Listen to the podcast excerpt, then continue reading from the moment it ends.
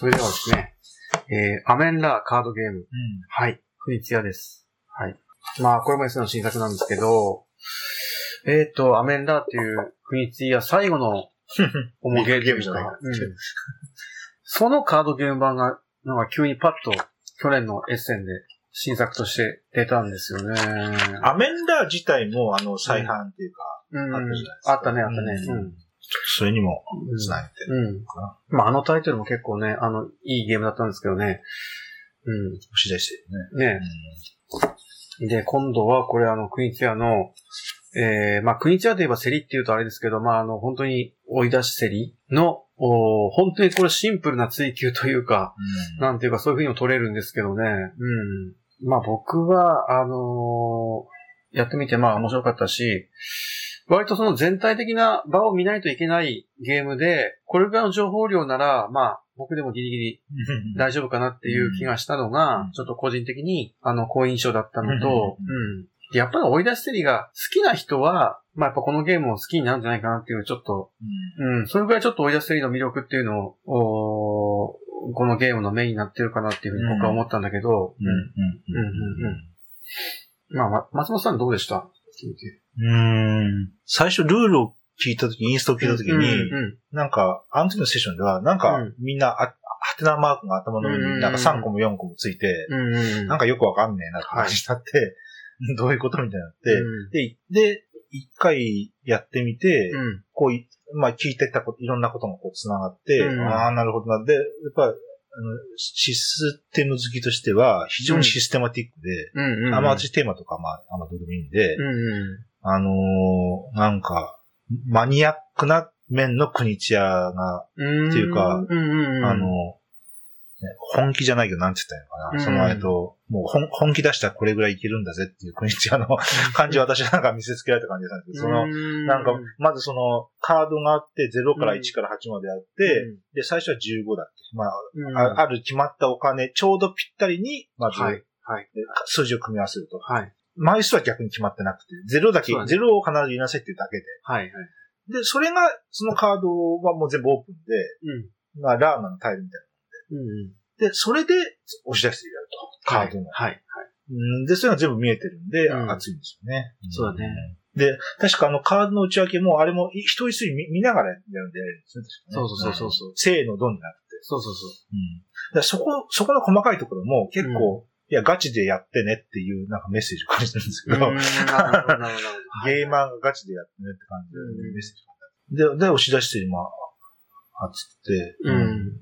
で、で押し出していくのはやっぱり、やっぱり、熱いインタラクションがあって、そう。で、いやちょっとここから一般的な押し出してっていう話になっちゃうんですけど、うんうんうんなんかこう、やっぱ A さん、B さん、C さん、D さんがいて、うんこう、なんか C さんと D さんでこうバチバチやってるわけですよね、押し出していて。うん、で、で、A さんと B さんは、うん、早く終わんねえかな、みたいなんで、ちょっと対岸の火事みたいにこう見てるんだけど、こう、あの、押し出してるっていうのは、急にこうピュってあの、対戦相手が変わるんですよ。その、C、C さん、D さんでこのうん。対戦してて、負けた、ちょっともう D さんにはかなわねえなって思った C さんが、逆にこう A さんとか B さんの方に矛先を向けるときがあるんですね。うん、あの感じがやっぱ押し出してるっていうのはなんかこう、なんだろうな、うん、あの、1対1のこの対立構造がこうピュピュピュってこう変わっていく感じ、なんか、うん、が、じあるいは実に非常にマルチで、うん、うん。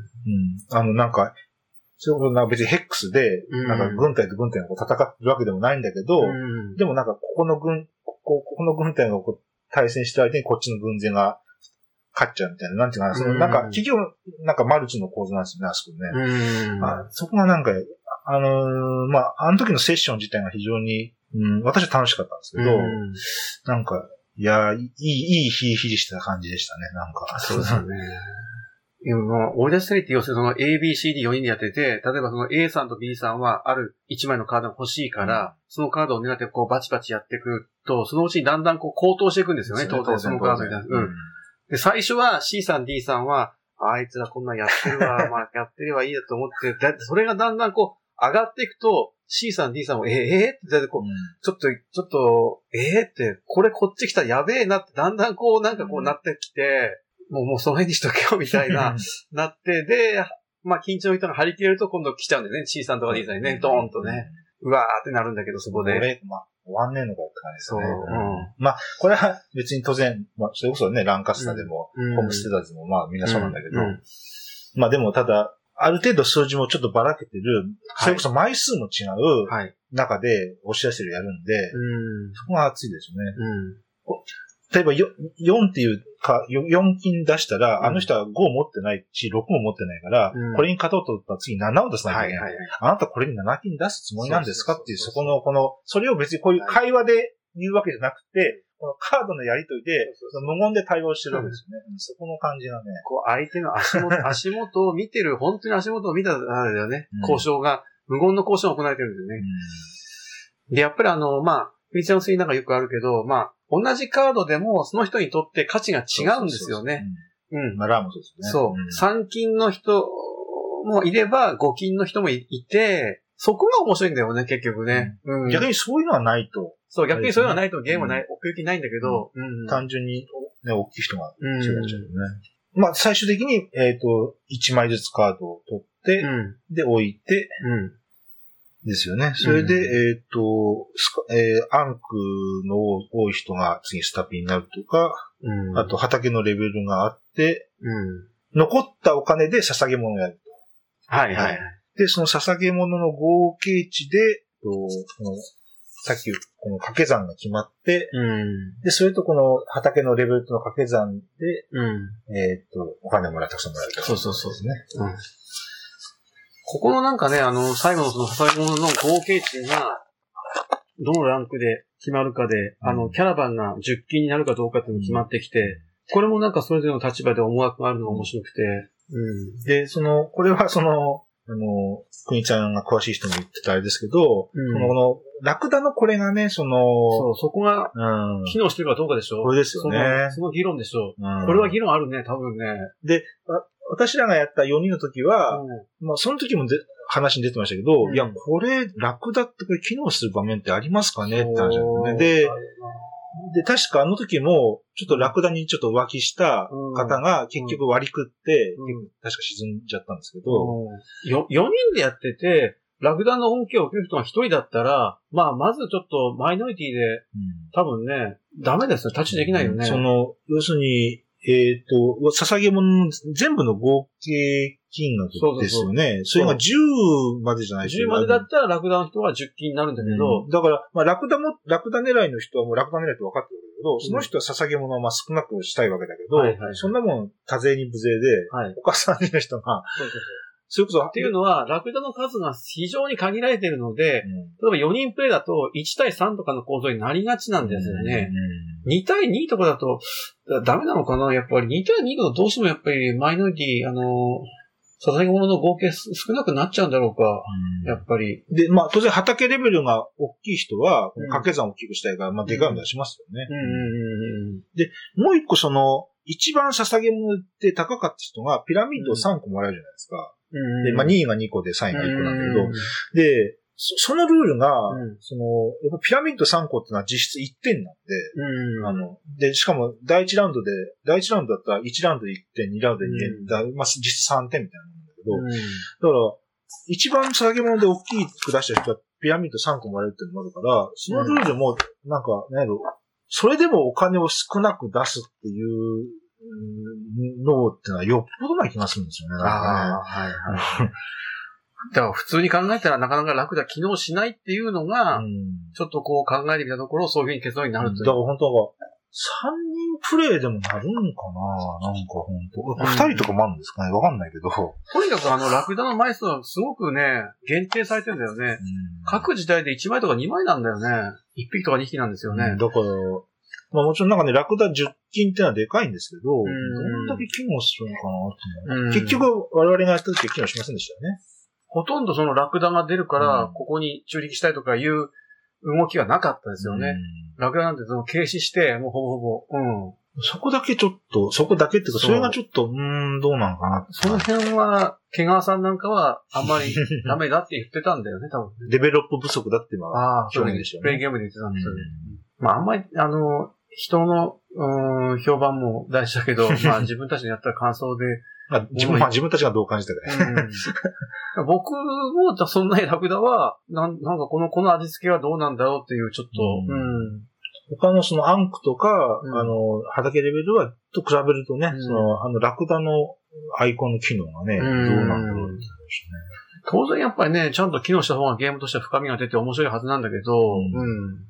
なんか低い数字を捧げ物で出すよりも高いやつ出して、やっぱピラミッド3個もらいたいとかあるんだよな。あとは、まあ、得点の構造上、例えば、最初の第一ラウンドで3、ピラミッド3個3個3個だと3点じゃないですか。うんで、その、その人ってもう3点は確定なわけですね。要するにそ、うんそこからピラミッドが減ることはないから、うん。次のラウンドも少なくとも3点もらえるし、うん。まあ当たり前だけど。うん。そうす、だから、なんていうかこう、得点の構造上、うん。結構差ができると、これを縮めていくのがななかなか、逆転性が弱いっていうか、ねうん。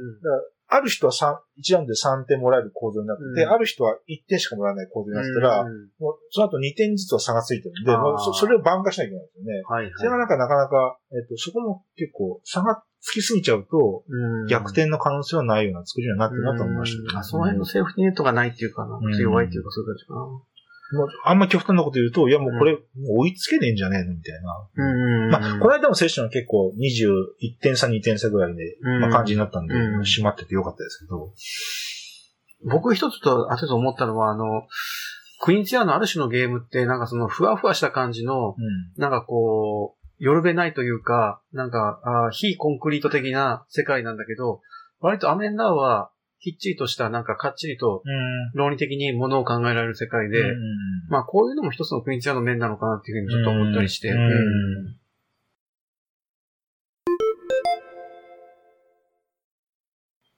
はい。えっと、ではですね。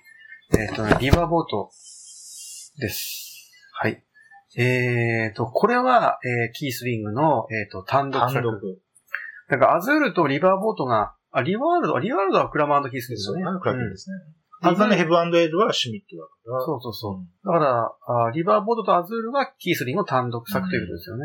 数少ない。それが、なんと、去年、二つも出たといううんことですね。そん、どうなんでしょう全然詳しくないんですけど、そんな、こんな短期間で、キースリング単独作が2作も出た時って過去にあったんでしょうか？どうなんでしょうか？いやー、ないんじゃないのかな？どうなんだろう。もうなんかこう、キースリングのイメージって、その、兼業デザイナーっていうのかな？やっぱりあの、専業じゃなくて、ちょっとなんか会社員なんかやりつつ、片手間で、ちょっと何年もかけて一つボードゲームを作るみたいなイメージがあったので、プロアマチュアじゃないですうん。アートワークはあの、クレメンス・フランスですね。まあ、あの、まあ、一目見て、クレメンスなんだって分かる人ももう多いんじゃないかなと思うんですけど、えっと、で、テーマは濃厚ですね。あの、野菜作って、えっと、まあ、あ川を行き交う船に出荷して、えー点数化していくっていう感じのゲームで、これも、まあ、なん、なんともあれ、個人ボード、結局あの、ヘックスのある個人ボードと、中央にあるのは、なんかその畑を取り合うタイルとか、あとはあの、マジョリティね。エリアマジョリティの。だからそのバッチバチのインタラクションの中央部と、うんあの、み、皆さんそれぞれ、あ邪の魔されない。うん。あの、きっちり監視してくださいのマイボード はいのこの二重構造。はいうん。まあ、まあヘブアンデルと、そうですよね。全く一緒ですよねうんなんかやっぱりあの、ヘブンエルとよくあの、比較される、うん。で、やっぱりあの、サーベイヤーっていう緑の人がいて、決算人がね。この人が決算するから、そこはヘブンエルの紫のあの子がここ似て、ますよね。うんめちゃくちゃ似てる。うん。で、この決算人もゲーム中に、こう、いろいろ獲得していかないといけないんで、そうそうそう。そうですね。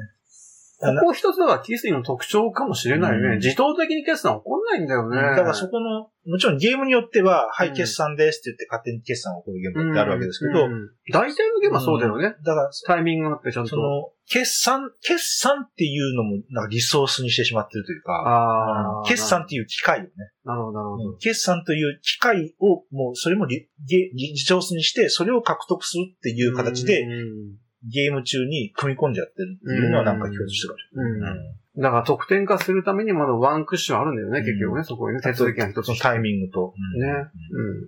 このゲームちょっと特徴的なのは、あの、とにかくその場に何枚かこうタイルが並んでて、で、これをあの、スタートプレイヤーというか一番手の人が取っていくんですよね。うんで、当然やっぱりあの、早い者勝ちで、うん。あの、全部で5つフェーズがあるの。かうん。な、ラウンド 4, うん。4ラウンドあって、各ラウンド5つフェーズがあるんだけど、もうほぼほぼ全ての局面で、あの、早い者勝ちというか、あの、ワーカープレスメントじゃないけど、捉えてしまったものはもう残らないので、ルチェスタドラフト。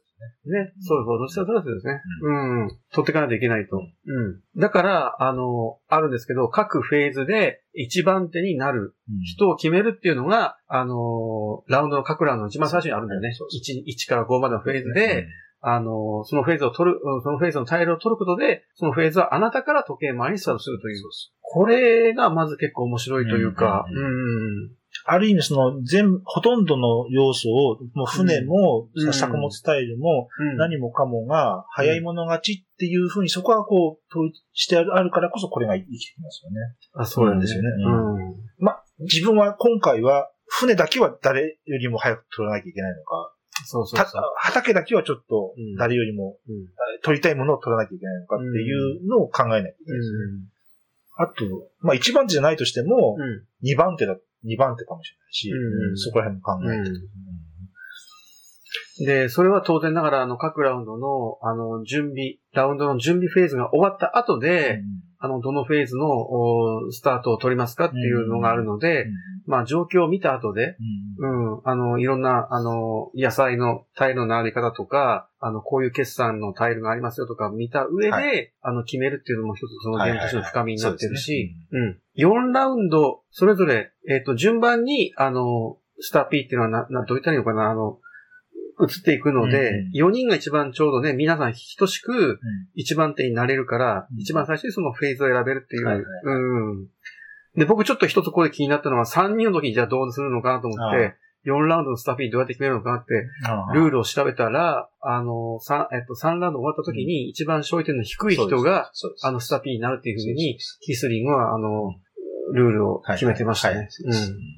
だから、ひょっとすると、あの、カーリングじゃないけど、わざと点数を低めに抑えて、4ラウンドスターピー取っていくっていう点数がもしかしたらあるのかもしれないと思ってて。うん。だからそこは、まあ、電力会社じゃないけど、ちょっと順位取りを、うん。あの、そう。うん あの、そうだね、なんか、これも誰かが言ってた受け売りだけど、その、うん。ヘブンエルもそうだけど、うん。これ、今のこれも、うん。っていうことは、うん。ちょっと、あの、きあの、意地悪に言えば、うん3人と4人では、ちょっとゲーム性が変わりますよね。考え方が。なるほど、わかるね。うんはい。4人だったら、あ、俺4ラウンド最後だって決まってるけど、うん3人だとしたら要するに不不定なわけじゃないですか。誰になるかわからないからね。い成り行きで。そう。で、まあ、ヘブンエルも結構、3人だと何ラウンド、4人だと何ラウンドって結構なんか印象が変わったような気がするんだけど、うんまあ、そこはなんか、まあまあ、結構そこはざっくりっていうか、変わっても別にいいじゃんっていう感じですよね。うんうんそこか大胆ですね。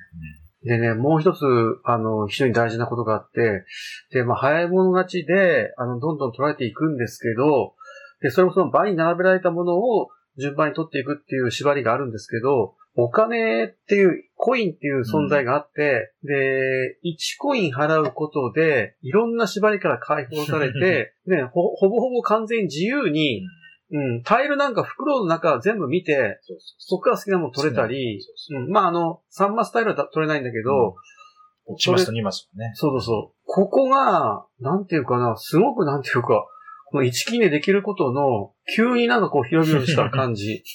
すごいですね。なんか大胆ですよね。ね。はっきりここなんかバッサリ切ってるんだよね、もうはっきりと。わ割とだから、1金、1金、たかが1金でそこまでできるんだよな。はいはい。ただ結構お金取るのって大変でしたっけ？このゲームね。うん。あとお金点数にならないんだっけな、最終的には。あ、手元に残った1金が1点か。だから点数でも払ってるんですね。そう、でも1金が1点ぐらいだったら、まあ、1コイン使って欲しいのやった方が多分何点にもなると思うんで、2点、3点、4点、5点になると思うんで、そっちに行くよなっていう気がする。ちょろっと追加でとかなんか払ったら、うん。そのゲーム中に課せられてるうん。束縛がうん。ある程度ちょっと解放されるってな、いうのはよくあるんだけど、うん。まあこかなり極端ですよね。かなり極端だよね。うん。だから、あの、タイルの内訳なんかがもうサマリーとして、はっきり示されているのはそういうことなんだよね。だから、でもあ、ああいうサマリーをうん。用意してるっていうところにもなんか、いや、じゃんじゃんお金使うとか使ってっていうなんかメッセージは感じますよね。そうそう逆 逆にそういうゲームだよ。そうそうそう。だからこれは、あの、十分に大きな選択をプレイヤーに、やっぱりあの、設けていて、うんうん。どうせその、ね、残ったコインが1点にしかならないんだったら、ゲーム中に使った方が効率がいいし、で、貴重な1コインをじゃあどこで使うかっていうのを、プレイヤーの意思判断で、あの、決定しなさいっていう、ね、いうことはちょっとゲームとしての深みがうん出ているんじゃないかなっていうふうに。うん。で、もう決算カードでさえも、この大事な大事な、な何で得点になるっていう、この決算カードでさえも、うん1金払えば、うんその裏向きのやつから全部見て、そうそうそう。まあだからこそあの、全部書いてるサマリがいるんだけど、そうそうそうあの、選べるんですよ。だからなんか、ある意味、うんお金を払ったっていう時点で、うんもう運要素なくなるんですよね。そうそうそう。全部が。そう。うん。そこがなんかね、だからそういう意味では非常にそのマネジメント、あの、うんプレイヤーのお管理能力が問われるというか、うん、そういう面もあるし、うん。ただなかなかお金もそんなには入手する機会がなかったような気がして。なんか売ってお金もらうとかじゃないんで。ねうん貴重なんだよね。ここの特典とか、あとうんこの船でもらうとかかな。うんうん。それぐらいしかないと思うんですよね、うん確あと僕一つすごくあの感心したのはやっぱりね、あの最終得点計算でいろいろ点数が入るんですけど、まああのちょっと言うとあの、残った1コインが1点っていうのは、まあこれはいいですよね。これ多分、これはもうやっぱりあの、これが主になることはないと思うんだか。けど、全部終わり、あの自分の個人ボードのその一色の土地、うん。埋めたら7点とか、はい港の得点ね。うん。この港の得点も相対評価で、うん一番進んでる人は満額もらえるけど、2番手以降はざっくり2分の1。はい。うん。で、まあ、その、黄色の港にが置いてあるよりも、えっ、と、後ろの船しかもらえる。そうそうそうそうしかもね。うん。あとあの、エージェントボーナスって言ってる、要するにそのマジョリティですよね、ここはね。非常にオールドスクールなそうそうそう。普通に、今まで何度も出てきた、あの、エリアママジョリティで、これ1位が20点で2位が10点、うん。3位が5これもで点、ね。4位なしっていう。うん。めちゃくちゃでかい。うん。で、例えばその港の得点に関しては、あの、1位は満額もらえて、2位から2分の1とか、で、エージェントのボーナスは20点、10点、5点っていう、うなしっていう、この辺が、すごくなんかその、ざっくりと、なん、なんていうのかな、もう適当っていうとちょっとあれだけど、いう風な印象を持つんだけど、実は結構考えて、このバランスになったのかなっていう風に、うん、僕は今そういう風に感じてて、うん、すごくなんか、あの、港なんか点数たくさん、ね、1の人絶対勝てそうななんか気はしないこともないんだけど、でもエージェントの20点とかもでかくて、結構ね、いい戦いになるんですよね。うん。ど、どの方針で言っても。逆に言うと、うん。あのー、港のおじさんも一番進めてて、うんエージェントも1位の人は、うん。大体勝ってますね。ああ、私はい私の印象ですよね。うんそだそその二つともを、ある人のプレイに独占すると、あ、それはちょ強力だうな。ん、それはね、なんか、他、ちょっとそれはね、他で挽回しようがない感じでした。うんこの間のセッションは、あの、ばらけたんで、うあの、いい感じでしたけど。んどうしてもね、こうなんかマイボードの畑をうまくこう作物をこう つなげて、やっぱりこのタイルプレイスメントのね、快感みたいなものがあって、綺麗にこうやりたいんだけど、そこに行き過ぎると、やっぱ港とか、あの、エージェントも非常に大事で、うん、そこをちょっと軽視してしまうんですけど、そこが落とし穴なんだよね。こう畑が綺麗にやって勝てるとまたそれはそれでね、なんか評価が上がるんですけど、ああ、だかうん。ら、そこ、そっちのルートは、まあ、ただ、あの、この井戸とか、まあね、うんもう、馬鹿にできないんで。バカにできない。うん、僕バランス取れてると思いますよ。うん確かにうね。ん。なんかでも人間の心理として、こう自分のボードをこううまくこう綺麗にしたい、多少の犠牲を払ってでも、まあこうやりたいっていう、なんかそういうちょっと心理が働いてしまうような気がするんですよね。だから港とかエージェントに力を入れるよりもちょっとね、ここを綺麗にしようっていう。なんかあの、ゲームって一つこう、なんていうか、勝ち負けはまああるんだけど、これができたら自分的に満足っていうか、ちょっとごっこ遊びじゃないけど、はいはいはいね、負けたけど自分の畑こんだけ綺麗になったから、それはそれでいいやと。こういうことがやりたいっていうのが、まあ、実現できたっていうのはうん。インスタ映えするし、写真撮って記録としたらね、それはそれでいいじゃんっていう。うんで、であんまりでもそっち行っちゃうとちょっとゲーム壊れちゃうんだけどね、なんかね。で、まあ、ちょっと情報量多いけど、結構他の人の畑も、うん。うん。まあ、ある程度はいやー見ない見るレベルで、やっぱ穀物、単純に穀物被ったらもうダメなんで、そなんで、で、まあ、この納屋もそうだし、井戸もそうだけど、うんまあ、ある一つの作物を結構固めて、う。うん。もしくはつなげてうん。やるといいような、まあん、ゲームのデザインになってるのがあって、はいはい。こう、まあ他人のカットするのもあれかもしれないけど、やっぱりある人がトウモロコシたくさん集め出したら、やっぱそこを自分のトウモロコシ取っててもちょっと、あのね、あれなんで、で、そこはちょっと、で、プラスは船ですよね。その、船も順番があって、あ、あの人は、えっ、と、5の船は取れるけど、6の船は取れないから、じゃあ、要するに自分は、あ、自分だけ6の船取れるなと。じゃあこれ急がなくていいなと。じゃあこっちの方のこの3の船の方は他の人も興があるから、じゃあ先に3の船だけ出そうかなみたいな、このこのやりとりですよね。ワーカープレイスメントで、なんかこう条件があって、その条件を満たしてないとそこにワーカーを置けないっていうのが分かったら、あ自分だけが置けるって決まったら、そこは後回しにするっていう考えですよね。そこは当然、ゆそれを優先順位で先にする理由はないんで。そうそうそう。だから相手の盤面をよく見ないといけない。そうです。うん。で、あとこの、このワーカーの、ま、数のマネージメントっていうのがあって、うん。要するにあの、えーマイランド最初これは、まあ、ゲームとして8人置けるんですよね。うんうん。だから、この第一ラウン第一フェーズが始まるときには、まあ、8人以上はいたいんですよね。ワーカーは。そうしないと機械損失だから。はいはいはい。お置く機械を損失するわけだから。だけども、あの、このでっかい船とかに乗せようと思ったら、うん。貯めとくと、そずっとそこがワーカーが、あの、いちゃうんで、下手するとこの第一フェーズが始まった時に8人以下とかになっちゃうと、この機械を損失しちゃうっていうと、アンドその、マジョリティであそこに人を送ると、それも当然その分ワーカーが減っちゃうんで、うん。そこですよね。そうただ、よくできてるのは、あの、スコアリングフェーズで、例えばあの、サーベイヤーとかあの、エージェントとか置いてある人が点数になるんだよね。ね。マイラウンドね。あれ結構憎いよね。あれもでかいですよね。あれでかいんだよね。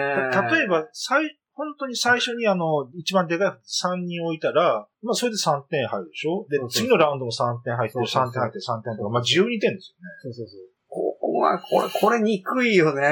あれで構結構の進むんですよねあれ、得点とか。他に、そんなゲームなんかあったかなうん。だからいろんなところで、あの、点数が入ってくるんだけど、しっかりそのマネジメントがちょっとね、要求されるというか。だからその、あの、ヘブンエールも、そのさっきもあの、もちろん決算は、うん、貯めて貯めてドンってやりたいんだけど、うん。その、空打ちとかの決算でも、要するにあそこのペアで、特別カードが取れるから、要するにはいはいはい。あの、そんなにしょぼくても早めに決算するっていうのにも意味を持たせてるんですよね。で、それ、が、それもリバーボートもちょっと似ててうん、リバーボートで言うと、いや、まだこれもうちょっとこの作物は、色とかでも伸ばせるんだけども、うん。でも決算人を置けば、うん。この決算人がその後、これも、その後も、うん。その、その後ずっと累積して1点を生み出してくれるんで、なんか置く理由もないわけでもないみたいな。いや全然あるんだよね、だからね。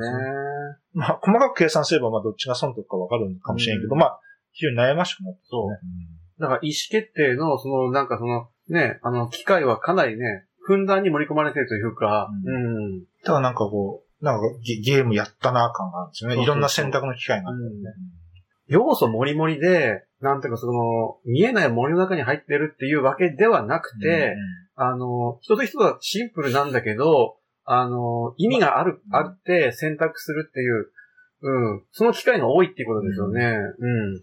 で、全然なんか見たことあるような感じのが、まあ、組み合わさってるだけっちゃだけなんだけど。うんただいろんなその方向性はやっぱある、あるよね。なんかね。うん。うんこの方向性で何点取った方がいいとか、うん。そういう、あの、意思判断の、あの、道、分かれ道は随所にあって、うん。